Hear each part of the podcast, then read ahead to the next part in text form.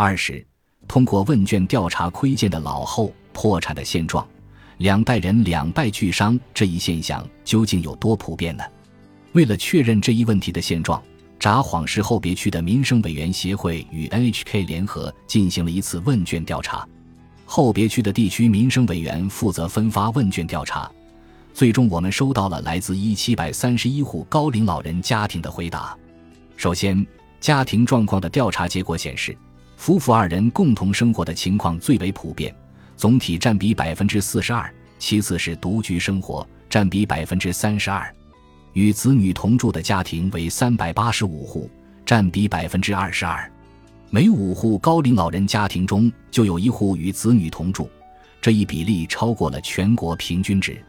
其次，在与子女同住的三百八十五户家庭中，有百分之四十一的家庭收入来源只有养老金。数据显示，在很多家庭中，子女因为没有收入来源而选择与父母同住。在这些家庭中，仅有九户家庭正在接受生活保护，有十三户家庭的收入来源仅为至多六点五万日元的养老金，且未接受生活保护。随后，我们对高龄父母与子女同住家庭的年收入进行了分析，年收入最高为三百万日元至四百九十九万日元的家庭占比百分之三十，父母目前还在工作，不必担心经济来源，这样的家庭也属于上述范围。其次为收入达到二百万日元的家庭，占比百分之二十三。随之，有百分之十九的家庭年收入在二百万日元以下。对子女职业的调查结果显示，有八十二户家庭的子女未在工作，占比百分之二十一；一百一十五户家庭的子女从事派遣工作或打工等非正式工作，占比百分之三十。数据显示。合计有半数的子女处于收入不稳定的状况。从上述数据中不难看出，老人即使与子女同住，也并不能保证老后能过上安心的生活。更有甚者，是子女在依靠着年迈的父母生活。有一百四十五户家庭的子女曾经独立生活过，之后又回到父母身边。在所有两代人同住家庭中，此类家庭占了约四成。究其原因，有百分之七十的家庭，共计一百零一户表示是换工作、失业、离婚等子女方面的事由；百分之十七的家庭，共计二十五户表示是父母生病需要看护等父母方面的事由；百分之十三的家庭，共计十九户表示并没有特殊的理由，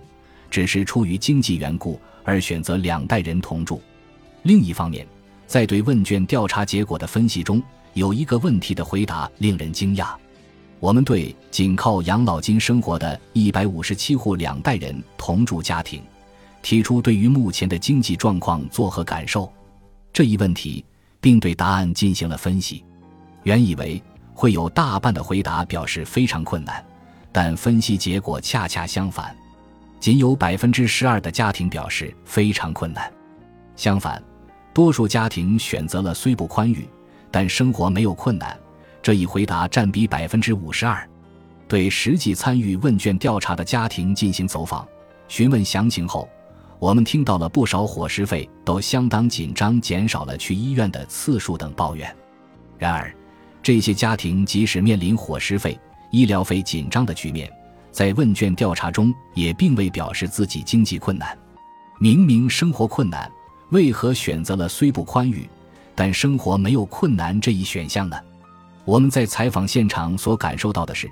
虽然现在与过去的时代大有不同，但人们的意识却未曾改变，依旧保持一如既往的中产阶级意识，并为这种意识所束缚。当团块世代的人们以正式员工的身份工作的时候，社会正处于一亿总中产的时代，大家都异口同声地表示：老后怎么可能生活困难呢？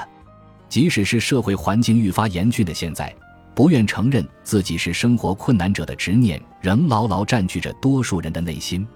正因如此，很多人想着只要去工作，一切问题就都能解决，节约着就能过下去。